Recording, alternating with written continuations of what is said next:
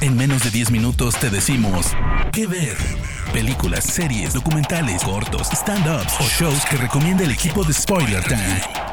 ¿Qué ver? ¿Qué onda banda? Bienvenidos a Que Ver, donde te recomendamos películas y series en menos de 10 minutos. Yo soy Andrés y como siempre estoy muy feliz de acompañarlos. Recuerden que me encuentran como arroba Andrés Addiction en Instagram y Twitter, donde me pueden dejar todas sus sugerencias para futuros temas. Esta semana las recomendaciones son en honor a Prey, la precuela de Depredador que acaba de estrenarse y que después de muchos intentos fallidos de la franquicia por igualar la cinta original con el buen Arnoldo Schwarzenegger, por fin han dado en el clavo. Prey se ubica en 1719 y nos presenta a Naru, una habilidosa guerrera comanche que tendrá que proteger a su tribu del primer Yautja, mejor conocidos como depredadores en llegar a la Tierra. Es por eso que hoy te traigo 5 películas sobre criaturas amenazantes. Empezamos. El gancho narrativo de Un lugar en silencio es ingenioso y despiadado y te mantiene en su dominio durante todo este thriller de 95 minutos. La película está ambientada en un futuro no muy lejano en algún lugar de la América rural. John Krasinski interpreta a Lee Abbott, un padre casado con dos hijos. La película introduce su idea con confianza, dejándonos reconstruir los terribles acontecimientos que han ocurrido y nos cuenta cómo una feroz especie alienígena invadió la Tierra. Las criaturas son salvajes y violentas, pero no tienen vista y atacan a sus presas gracias a su oído superior. Por eso Lee, su esposa Evelyn, interpretada por Emily Blunt, y sus dos hijos han aprendido que para seguir con vida deben guardar silencio absoluto. Hablando en gran medida a través del lenguaje de señas que ya sabían, pues su hija Regan padece sordera, Lee y su clan se han adaptado a su aterradora nueva circunstancia, siempre vigilantes. Pero como era de esperar, la cinta encuentra muchas oportunidades para que los Abbott hagan ruido y luego ofrece al público una serie de sobresaltos mientras la familia intenta ser más astuta que los aliens. La introducción de la necesidad de estar en silencio, el descubrimiento del aspecto de los alienígenas y la presentación del entorno que se ha desarrollado desde su llegada son fascinantes. Krasinski, que además dirige, y sus guionistas esquivan la repetición no solo manteniendo la cinta corta, sino inventando suficientes variaciones del no poder hacer ruido para que sigamos absortos en la narración. Nada en su trabajo anterior podía preparar a los espectadores para la precisión del horror de Un lugar en silencio, que puedes ver en Star Plus o Prime Video. Conductos, canales y cloacas, la oda de Ridley Scott a la claustrofobia, Alien el octavo pasajero, deja poco espacio para respirar, metiendo a sus personajes en espacios demasiado pequeños para mantener cualquier tipo de cordura y demasiado implacables para sobrevivir. El hecho de que Alien sea capaz de hacer que el espacio en su inmensidad resulte tan sofocante es un testimonio del control de Scott como director, así como de la pureza del terror como género cinematográfico. Alien al fin y al cabo es tensión como narración y nos cuenta cómo cuando la tripulación de la nave minera Nostromo es despertada prematuramente del sueño criogénico para atender una llamada de socorro de un planeta aparentemente sin vida, no hay duda que el pequeño grupo no descubrirá más que perdición. A partir de esto las cosas se tuercen, obviamente, y a medida que la tripulación comprende tanto lo que le han traído a su nave como de qué están hechos sus compañeros por dentro, surge una heroína de la catástrofe.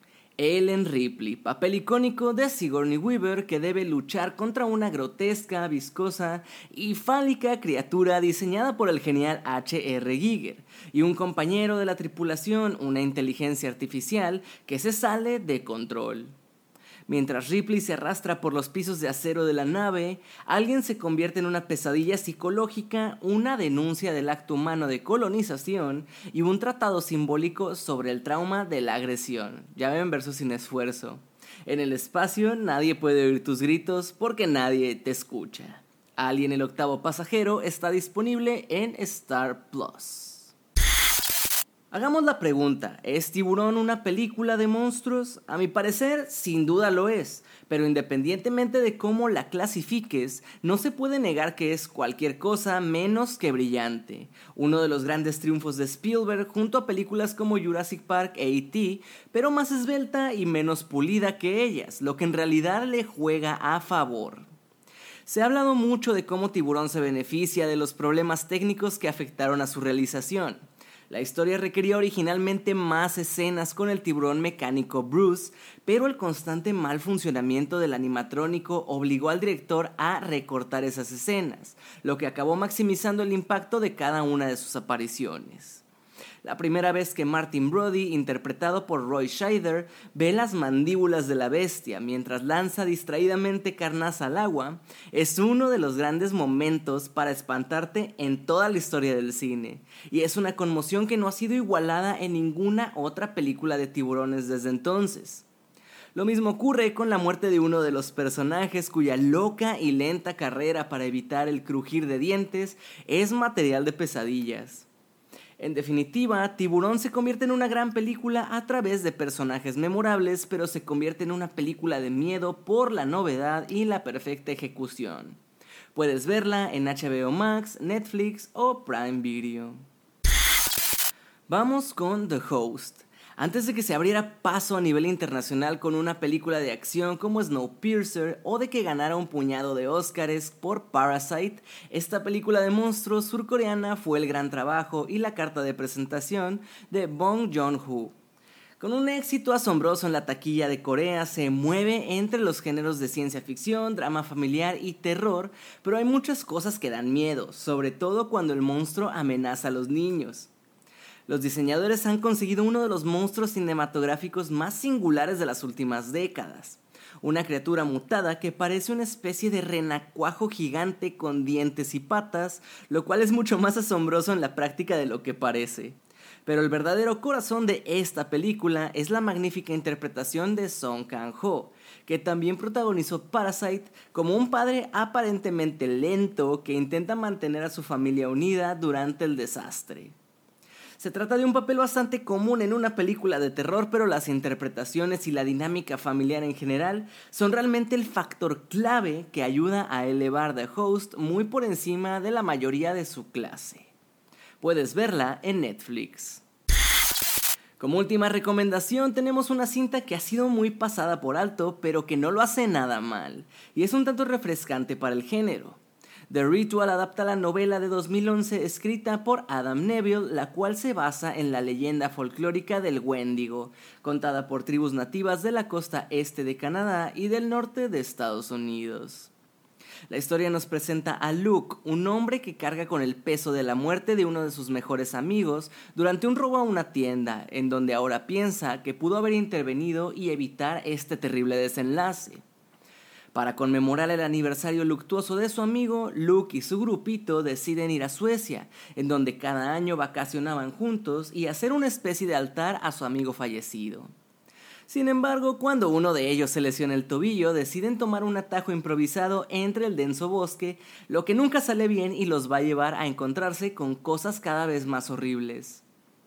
Las interpretaciones son muy buenas, tenemos personajes que parece que al menos sí han visto una buena cuota de películas de terror, porque en vez de frases irritantes y decisiones tontas, este conocimiento les deja saber que tan pronto como ven un venado destripado y más o menos crucificado en un árbol, no están en el lugar más adecuado. Otro que se nota que también ha aprendido de los mejores es el director David Bruckner, que si bien no aporta nada desconocido al género, sabe usar los elementos ya existentes como los lentos acercamientos, largas escenas llenas de tensión y flashbacks terroríficos de la muerte del amigo de una manera bastante buena y coherente sin usar tácticas baratas. Directa, sin pretensiones y bien actuada, The Ritual es una buena pieza de terror con una criatura antagonista pocas veces usada en el cine que puedes disfrutar en Apple TV Plus. Hasta aquí las recomendaciones del día de hoy, gente. Espero que les gusten y si tienen una favorita, por favor háganmelo saber en nuestras redes sociales. No me queda más que agradecerles y nos escuchamos en la próxima edición de las 5 que ver. Chao. De parte del equipo de Spoiler Times, Esperamos que te haya gustado esta recomendación. Nos escuchamos a la próxima. ¿Qué ver?